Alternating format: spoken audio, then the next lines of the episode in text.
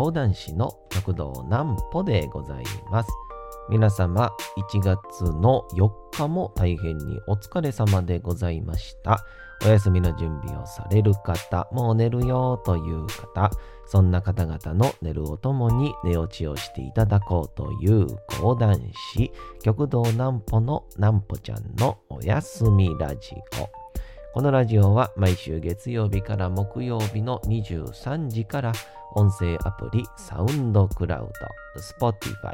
Amazon Music、Podcast にて配信されております。そして皆様からのお便りもお待ちしております。お便りは極道南歩公式ホームページのおやすみラジオ特設ページから送ることができます。内容は何でも結構です。ねえねえ聞いてよなんぽちゃんから始まる皆様の日々の出来事や思っていることなどを送ってください。えー送ってくださったご希望の方にはなんぽちゃんグッズをプレゼントいたしますので住所お名前もお忘れなくということでございまして、えー、なんぽちゃんラジオお聞きの皆様明けましておめでとうございます。さあ2021年ということでございましてね、えー1月の1日から、ちょっと31日がね、えー木曜日でございましたから、ちょっと新年明ける感じのタイミングで聞いていただいて、で、えー今日の新年明けて初めてがまた今日の月曜日になるということでございましてね、えー三が日ちょっといろいろありましたからね、うん、もういろいろっていう風に言えない感じのいろいろですから、まあまあ新年早々またいろいろ言うてますよ。うん。えーということでね、えー今日はもう本当に、えー三が日のね、えー内容を話そうかななんとも思ったりいたします。えーほんでも、こんなわけでございまして、えー今日も、本年もそちらの、あちらの方に行きたいと思います。それでは参りましょう。なんぽちゃんの明日は何の日？さて、明日が2021年の1月の5日でございますね。えーこの5日というのは、まだね、会社が始まってない方もいらっしゃると思いますけども、えーそんな感じで、まだ7日か8日ぐらいまでは、えー休みの方も多いと思いますんでね、季節の話もしたいと思います。え1月5日が小寒というですね、小さいと寒いと書いて小寒でございますね。えー季節の変わりも表す24、えー節気の一つで、定期法にて、太陽光景が285度の時、急に難しいですけどもね、2021年は1月5日が小寒に該当すると。だから毎年ちょっとずつ動くんですね。また小寒を過ぎた頃からは寒の入りとも呼ばれて、寒の入りを過ぎてから寒中見舞いを出すのが寒秋となっていると。いうことで、まあ寒中見舞いとかお歳暮とか、すごいですよね、あれ全部やってる人。はい。僕一個もやってないんですよね。うん、あかんのかな？やった方がいいのかな？まあ、あの、たまにしかね、会えない方とかにはたまにこう、あれってお手紙送りますねとかはたまにね、やったりするんですよ。ちょそういうのやったりするんですけど、えー、大体いつも会う人にはもうええかなと思ってやってないんですけど、まあまあもうちょっと年重ねたらそれようなるんですかね、僕もね。さあ、久しぶりに語呂合わせが来ました。囲碁の日でございます。1と5で囲碁の日ですね。シンプルでいいじゃないですか。えー囲碁の語呂合わせにちなんで、日本棋、日本棋院が、えー1月5日、棋士の棋院ですね。日本棋院が、えー1月5日に記念日を制定している。囲碁のさらなる普及とプレイヤー数の拡大のため、例年1月5日には、棋士 VS 囲碁ファンによる、対局や交流会が各地で行われていると。で、こっからなんですよね。ちなみに、うどんの一種とされているきし麺ありますね。平べったいやつは、えー、もともと麺の形状は平麺ではなく丸型麺で碁石の形に打ち抜かれていたことから、碁石を意味する騎士から騎士麺といったする説が有力となっており、以後からは、え生まれた名称となっておりますと。また1月15日はいい囲碁の日として同じく日本棋院が記念日に制定しているということで、そうなんですよね。このきしめん、あれめちゃくちゃ美味しいですよね。もうきしめん大好きです、僕は。えー、いちごの日。もともとは15歳世代をいちご世代と呼ぶことの語呂合わせにちなんで記念日が設けられた。そのため、高校受験を控えた15世代、15歳世代にエールを送る日とされていますが、食べるいちごの日との誤認が広く浸透してしまい、今日では食べるいちごの日、いちご世代を応援する日の両方の意味で制定されている。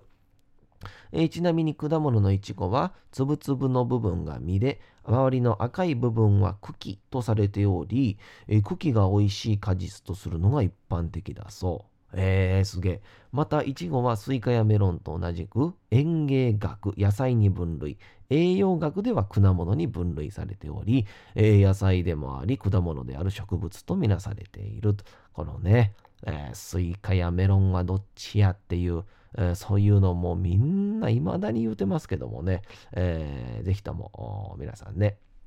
えー、皆さんなりの答えを、えー、届けていただけたらと思いますけど、そんなわけでね、えー、お便りが届いております。えー、ラジオネーム、えー、ハンドルネームか、ハンドルネーム、ポムポムプリンさん。あ、かわいい名前。えー、ねね聞いてよ、なんぽちゃん。新年明けましておめでとうございます。おめでとうございます。えー、なんぽちゃんは2021年の目標を毎日寿司が食べたいとツイッターに書いていましたが、えー、2021年もう少し具体的にどんな年にしようかななんて野望とかはありますか、えー、私の野望は、えー、毎日焼肉が食べたいです。若いのかな？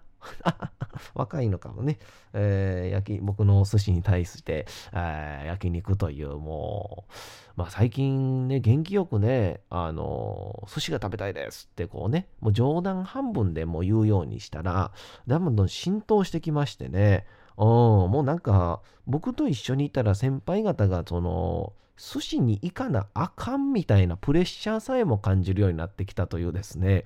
うん、まあいいのか悪いのか、ここまで浸透していいのかどうかわかんないですけど、えー、とにかくですね、もう寿司スポンサー、まああのー、詳しいスポンサーに関する内容何も決めてないんですけど、えー、なんぽちゃんをね、お寿司に行きたい？どこに行きたい？ってこうね、誘ってくれる。そんなスポンサーをね、えー、集めてございますからね。えー、ぜひともね、連れて行っていただきたいと思いますが、さあ、今年の2021年ですね。何がしたいかですか？あーとにかくですね、あのー、まあまあ前もね、えー、生配信みたいなやつでも言うたんですけど、とりあえずね、講談師として、今年ね、多分年明けなんですよ。で、まあ、うちの教会年明けみたいなんが結構ちゃんと定まってないので、まあ大体、えー、え、どうかな、え、どこに行っても恥ずかしくない程度にしっかり話ができる。そしてまあまあ、え、連続で例えば、え、3日4日出てって言われてもネタのストックがあるっていうのは大体20席から30席って言われるんですよね。うん、やっぱそういうまあバラエティに向いてるとか、はたまた、えー、ちょっとこう、しっとりとしたやつを聞かせてもらえますか？みたいな、そういうふうにやっぱ結構ね、お客さんの要望ってありますから、それに合わせて、えー、やるにはやっぱ20席から30席が必要だっていうことで、えー、まあ、大体そのぐらいの数を持ったら、まあ、ある意味、記念の快適なことをして、えー、今日からまあデビューですというかね、えー、まあ、それまでは師匠につきっきりで、師匠の持ち物として、え勉強する、修行をするという感じですけど、そこから少し家を出て、えー、武者修行の旅に出るみたいな、まあそういう風なイメージで、やってるんですけど、そんなわけで多分今年がね、えー、そういうのができると思うんで、え年季明け、えの会みたいなのをですね、えまあ今年の大体そうですね、5月か6月ぐらい、まあぱりね、コロナが落ち着いてないと、まあ、言わおうにもというか、あ本当は行きたかったんだけど、みたいなことになってもね、なんか悲しいので、で、まあ、そういう配信とかも含めてやるかどうかは考えて、えー、大体5月か6月ぐらいにね、えー、そういう記念の会をちょっと多めにやろうかなとも思っております。それでプラス、うそっからででは自由に動けるようになりますから、とりあえずね、もうバイト辞めたいですね。ああ、バイトを辞めたい。えー、バイト辞めるにはどうしたらいいかって言ったらもうね、講談で稼ぐしかないんですから、もうその、もうバイトで稼ぐしかないみたいなこと言うてる時に、新年早々ちょっとゲップ出そうになるっていう、もう絶対あかんな。うん、今年あかんかな。でね、なんでね、これね、今年あかんかもって、こんな言うたらダメなんですよ。もう言霊ですから、言うたらダメなんですけど、なんで思ったかって言ったら、あのー、一年の計は元旦にありって言葉あるでしょ？ね？一年の計は元旦にありっていうのは、あれは、よく言うのは、まあ、あ一つポジティブなね、後々みんながポジティブに捉えたのは、一年の決意というか、うん、一年の思いみたいな、スタートは元旦なんだから、その日に、えー、て言うんでしょうね、決意とか、目標とか、えー、そういうものをしっかり決めようみたいな、そういうふうな、えー、まずみんなのね、認識なんですよ。一年の計は元旦にありって言うんですけど、でも実はそうじゃなくて、あの1年の計っていうのは、あの1年の、まあ、とにかく元旦、そしてまあ大体三が日ですね。三が日にやったことっていうのが1年間続くんですって。うん。だから、えー、これもゲッターズ飯田さんとかがね、言うてたんが、テレビでね、もうテレビのことを持ってきますけど、あのー、三が日の時にこう洗濯物をしてはいけないよっていうのは、これ何かっていうと、服っていうね、えー、洗濯物は服とかを洗う、服を洗うっていうね、で、それが、服が幸福の服でね、えー、せっかく服をもう招くお正月やのに、服を洗い流してしまうっていう一年になるから良くないんだよとか、えー、例えば、えー、あとはなんなんで縁起担ぐとしたら、あとは掃除をしちゃいけないね。神様が来てる時に、え神様を追い出すようなことをしてはいけませんよみたいな、そんなんがあるらしいんですけど、っていう中で、えー、あの僕はですね、えー、ほとんどのことしました。まず その、あのー、まあ、洗濯まではいかないですけど、えまあまあ、ちょっとあの、溜まってた、まあ、手洗いしかできないようなものをね、え暇やからやりましてね、えお掃除もね、えー、もう掃除機で僕めちゃくちゃあの家の中掃除しましたから、あ暇でね。だからもう僕の何て言うんですか？もう今の時代、ほうきなんかで外に吐き出さないですからね、えー、掃除機で家の中吸い込むわけですから、もう僕の家の掃除機の紙パックの中、もう神様でパンパンなんですよ、今。だからもう、えー、もう、えおおい、ちょっと、おい、トゥトゥーっていう、その、そういう状態。もう、七福神の、もう、うちのなんか、弁天さん、えー、大黒天か、の体が、もう、隣の毘沙門天の、もう、脳天に突き刺さってるような、そんな感じなんですけど。っていうので、あのー、なんて言うんですか、三が日ね、掃除もした、洗濯もした、暇だからということで、あのね、べらぼうに暇でしたよ。もうべらぼうに暇。えー、まあコロナの期間でね何もできなかったっていうのもそれはあるんでしょうけど意外と、まあ、皆さんね、えー、仕事ある方はあったんじゃないですかね寄せとかもやったりとか特に落語界の方々なんてみんなね、えー、しっかり仕事されてますからっていう意味では僕三が日はですねもうあのー、まあうちの兄さん南郷兄さんとかはね三が日なんか正月なんかもしっかり休まなあかんに決まってるやろみたいなもう芸人らしからぬことを言う方なんですけどでもあの忙しか忙しいのに越したことはないじゃないですか。でもやっぱりその言葉に僕勇気もらいましてね三が日はもうべらぼうに暇ですけどべらぼうに満喫してやったんですよ。うん。まずはだから、えー、31日ですか ?31 日、あの、ちょっとご近所の方々にね、年越しちょっと呼んでいただきまして、まあ、あの、少人数で、で、まあ、ね、大体ああいう時でお鍋つついたりとか、同じものつつくような料理のが多いんでしょうけど、まあ、こんな、あ時節ですから、えー、ご時世ですから、えー、一人ずつ単体でね、まあ、一定の間隔を空けてしっかりと安全を保って、えー、まあ、いわゆる、あなんて言うんでしょう、年越し会というか、えー、そういうのをさせていただきまして、ほんで、えー、1日になるでしょ？で、その日があいつやったかな、えー、大体僕ね、新年はね、ほぼ寝ずに、えー、朝を迎えて、ちょっとだけ仮眠して、またテレビ見るっていう感じのね、生活をね、昔はしてたんですよ。えー、大体大学生ぐらいまでかな。で、その後、あの吉本興業で芸人になってからはですね、ありがたいことに毎年カウントダウンえー、カウントダウンライブみたいな、みんなで3、2、1みたいな、お客さんと一緒にハッピーニューイヤーみたいな、そんな感じのやつを毎年毎年やってたので、っていう意味では、えー、そういう新年をなんかむそういうので迎えるっていうのがね、今年ね、何もなしで迎えるのがね、初やったんですよね。っていうので、どう過ごしていいか分かんなくて、だからとりあえず、えー、あの、面白そうとか、えー、夜だけにやってるで、で、僕の吉本の頃お世話になった方々が出るようなやつだけ一旦、まあ、大体3時ぐらいまで見て、で、えー、そこから床について、でもなんか不思議なもんでね、もうコロナ期間でしっかりと身についた、えー、6時間から7時間、まあ、ないしては8時間、えー、たっぷりと寝たいっていう思いはね、えー、しっかりとこう根付いてますから、まあ、とりあえず、まあ、8時ぐらいに寝る起きるかと思って、8時ぐらいに起きるかと思って、で、新年早々、まずは目覚ましをかけ忘れて、えー、起きたんが、えー、10時半とかやったんですよね。うん。で、10時半に、あ、爆笑ヒットパレードと思って、あれ朝7時からやってますから、で、もう爆笑ヒットパレード見たらね、もう、あ、正月迎えてるなっていう感じになるんですけど、えー、ちょっとそこはもう我慢しまして、で、とりあえず見始めて、で、せっかくやし、なんか、正月やからなんかね、正月ぐらいちょっとお酒でも飲んでいいもん食うかと思ってね、スーパー行ってね、お財布開いたらですね、えなんと800円しかないっていうね 800円しかないっていう現状に気づきまして、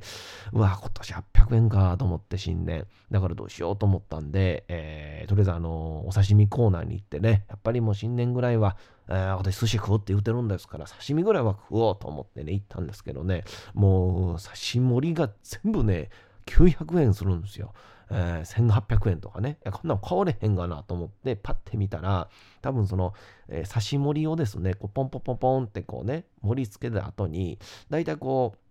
刺身の端くれと言いますか、こう、ここ邪魔やなっていうやつをポンと取ったやつを捨てずに、あの、細切れみたいな感じでね、えー、端くれみたいな感じで、あの、刺身のがね、まとめて売ってね、400円で売ってんですよ。ああ、よかったと思って、じゃあもうその4個400円買おうと思って。で、せっかく僕あの、正月なんで僕干し柿大好きなんですよ。うん。だから干し柿も食べたいと思って。でも、800円中今400円使いましたから、残り400円ね。で、えーえー、干し柿を買いに行ったらですね、えー、近所、えー、近くのその違うコーナーのところに、そしたらやっぱり僕の市田柿っていうね、えー、干し柿もめちゃくちゃうまいんですけど、えー、1200円するんですよね。もう全然足れへんやん、もう。刺身取ってもあかんやんと思って。で、それずっと見てたら、あの、普通に、えー、生かな？えー、何百グラムみたいな感じで、だいたい前20個ぐらい入ってるやつが1000何歩するんですよ。だから、これはあかんなと諦めて、で、他見てたら、あの、4つ入りで400円ぐらいがあったんですよ。これやと思って、でそれ買って、で、家帰ってきて、えー、以前友達がですね、えー、コロナ収束を願ってというので送ってきたコロナビールをですね、えー、開けまして、えお刺身と、え干し柿と、えコロナで飲み干すっていうですね、もう一応念願だけはしようと思って、コロナ収束を願って、えー、コロナビールを飲み干しましてですね、お刺身を食べてですね、その日何もなく、えー、終わりましてですね、ひたすらテレビ見ました。で、えー、2日、えー、あまりにも暇やったんでね、えー、一人でね、寿司漫画読みながら、スシローで、えー、お寿司を食べまして、で、3日目ね、うん、とにかく何回一応しときたいなと思ったんで、とりあえず難波に行って、えー、どこや、あれは、えー、四つ橋のね、えー、スターバックスで、えー、外の風景を眺めながら、えー、人からもらったギフト券で、スターバックスのコーヒーを飲むというですね、もう最高の、最高の老後みたいな人生を送りましたね。だから、本年、えー、三が日、極道南方、めちゃくちゃ暇でした。ですんで、今年一年、めっちゃ暇やと思います。だから皆さん、ぜひとも南方、読んでください。お次のコーナー行きましょう。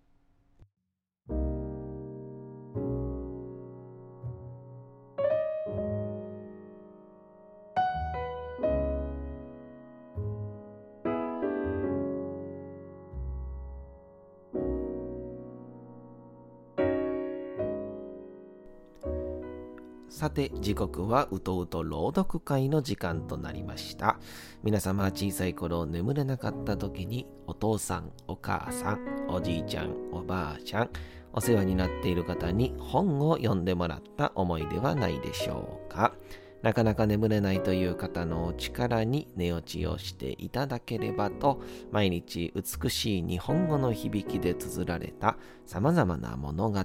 小説をお届けしております。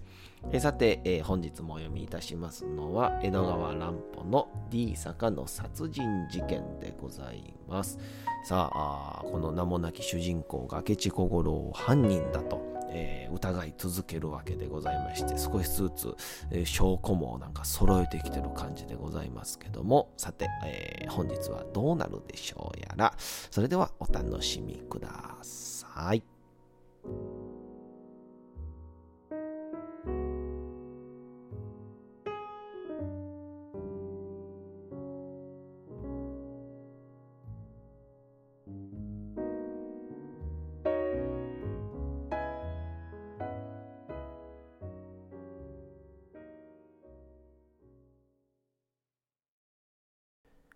D 坂の殺人事件。江戸川乱歩。あところがそれもダメなんです。君は覚えていますか？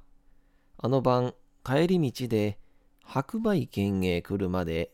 君がどこにいたのかということを僕は聞きましたね。君は1時間ほどその辺を散歩していたと答えたでしょう。たとえ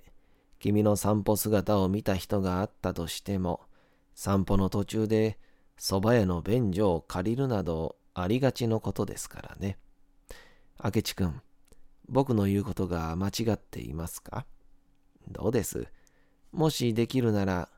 君の弁明を聞こうじゃありませんか？